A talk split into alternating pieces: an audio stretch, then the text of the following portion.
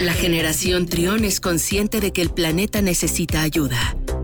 Los ingenieros en biotecnología, Nicolás Ángeles y Daniel Lira, nos guían para explicarnos qué podemos hacer por la Tierra. Miércoles de cero emisiones en Trión Live.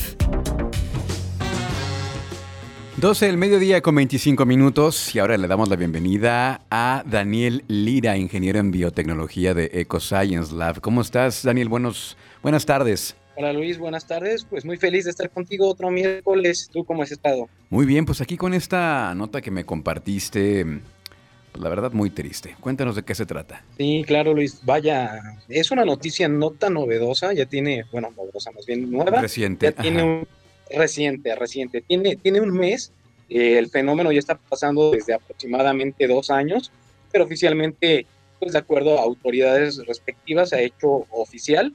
Hablamos de lo que es la desaparición del glaciar Ayoloco, que está ubicado en el volcán Iztaccíhuatl, que está en Puebla, está entre Puebla y México. De hecho, este volcán es de, entre los tres más grandes, está Pico de Orizaba y Popocatépetl, entonces es de los más eh, grandes conocidos referentes aquí en México. Sin embargo, pues eh, desgraciadamente desde el 2018 se presentó la desaparición del glaciar glaciar que se llama Ayoloco, que pues vaya, ha inspirado gran parte de la literatura mexicana, de la cinematografía mexicana y vaya, varias investigaciones que tiene sobre todo la UNAM.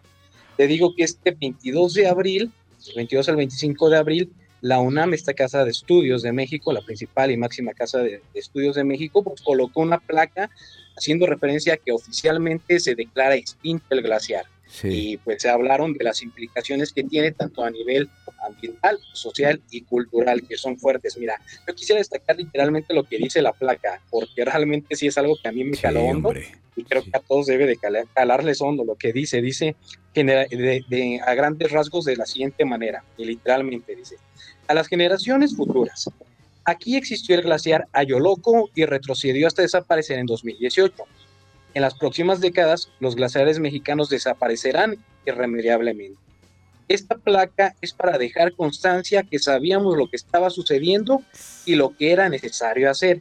Solo ustedes sabrán si lo hicimos. Entonces, qué fuerte. pues vaya, esto se me, sí, se me pone la piel chinita. Realmente es muy fuerte y, creo que es adecuado. O sea, el mensaje podemos decir es contundente. De hecho, también estuvo la, la directora del Departamento de Literatura de la UNAM, haciendo referencia al impacto que tenía en la literatura este glaciar y cómo la desaparición pues tiene una implicación más allá de lo que creemos, que es ambiental, social, llega hasta una parte cultural. Entonces, a mí se me pone la piel chinita. Quisiera comentarte también que desde hace un mes en esta comunidad que está aledaña a lo que es este glaciar, hay una resistencia social de una comunidad de Santa María Zacatepec, donde un pueblo indígena se encuentra pues ahí postrado está luchando para que no se haga explotación de los recursos, pocos recursos que quedan del glaciar.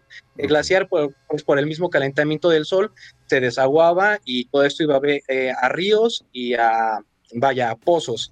Y actualmente pues existen tres embotelladoras de agua en esta zona que pues están explotando de gran manera pues estos mantos que quedan y que pues van a desaparecer porque el glaciar a final de cuentas ya está extinto. Eh, nada más te comento como dato interesante, estas embotelladoras de agua diariamente, bueno, más bien al año extraen un equivalente a 105.229 metros cúbicos de agua. es un montón. Sí, Me llama mucho la atención de que tanto la UNAM como estos pueblos pues nos dejan en conciencia que nosotros somos responsables. De hecho, en la jornada hay un video que está publicado en redes sociales esta, esta comunidad que se unió para hacer frente y ser una resistencia contra la explotación de lo poco que queda del glaciar y pues eh, sus cuencas que se distribuyen como ríos y pozos eh, se encuentra postrada y cabe destacar que tiene, tiene algo muy, muy positivo lo que ellos están haciendo. Literalmente en, la, en, la, en el frente que hicieron, donde se postraron, donde estuvieron, pues, o más bien están desde un mes, 300 personas, en su mayoría mujeres, dijeron lo siguiente, que también a mí se me chinó la piel, me dejó mucho que pensar.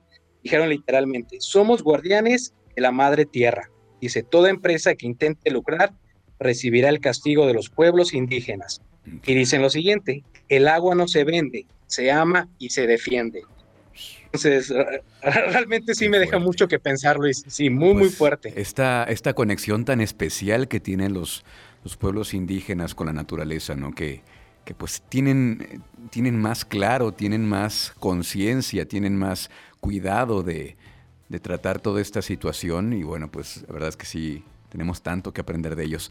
Ahora, el, el tema de los glaciares. De repente pensamos en glaciares y eh, nos, imaginamos, eh, no sé, la Antártida, este, por allá, aquellos, aquellos rumbos, ¿no?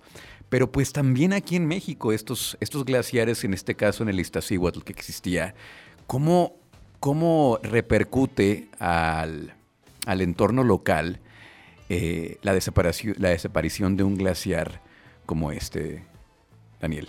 Sí, yo, yo te comentaba, Luis, normalmente el agua que nosotros utilizamos eh, viene de, de, una fuente de agua dulce.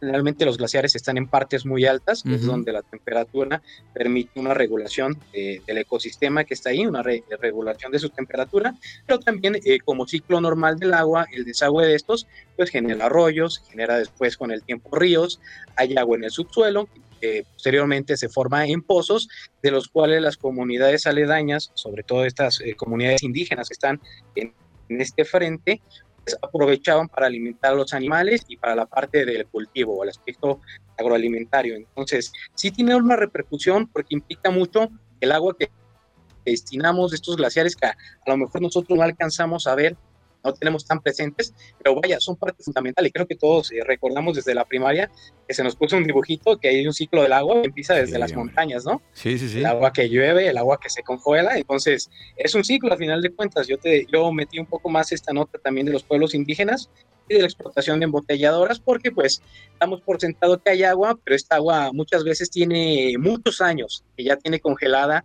y nosotros estamos aprovechando. Quiere decir que en unos años ya no va a haber agua tampoco en pozos, no va a haber agua en ríos, es por la desaparición de estos glaciares. Entonces, eh, te digo, esta nota nos cargó, bueno, a mí me carga de responsabilidad y espero que la gente que esté escuchando se adentre un poco más en el tema porque tanto las declaraciones que hizo la UNAM como esta, estas comunidades indígenas nos dejan pensar mucho en el peso que tenemos y en cómo damos por sentado las cosas. Tal vez este glaciar, como tú dices, no lo tenemos como un referente, de, de, parte del ciclo del agua o de la cuestión del agua que utilizamos, pero es esencial para sí. la vida. Sí, y, y, y, como dices, pues entender, ¿no? Entender cada parte, cada, cada papel que juega que juegan estos cuerpos naturales, en este caso los glaciares, en el equilibrio que hemos hecho tanto hincapié, el equilibrio tan dedicado, tan delicado de los ecosistemas, y pues bueno, con esta, con esta ya, eh, digamos, esta extinción de manera oficial, pues que, qué triste, vea. Pero bueno, pues muchas gracias, muchas gracias, eh, Daniel. Acá estaremos la próxima semana. Quisiera eh, leer nuevamente lo que dice la placa para quedarnos con eso. Eh, las redes sociales de Ecoscience Lab, ya saben, síganlas, arroba Ecoscience Lab. Muchísimas gracias, Daniel. No, de qué, gracias a ti, Luis. Eh, un abrazo y estamos en contacto. Y la frase dice así, a las generaciones futuras, aquí existió el glaciar Ayoloco y retrocedió hasta desaparecer en 2018. En las próximas décadas, los glaciares mexicanos desaparecerán irremediablemente. Esta placa es para dejar constancia de que sabíamos lo que estaba sucediendo y lo que era necesario hacer. Solo ustedes sabrán si lo hicimos. Seguimos con más aquí en Trion Live. Escucha, escucha. Trion, sé diferente.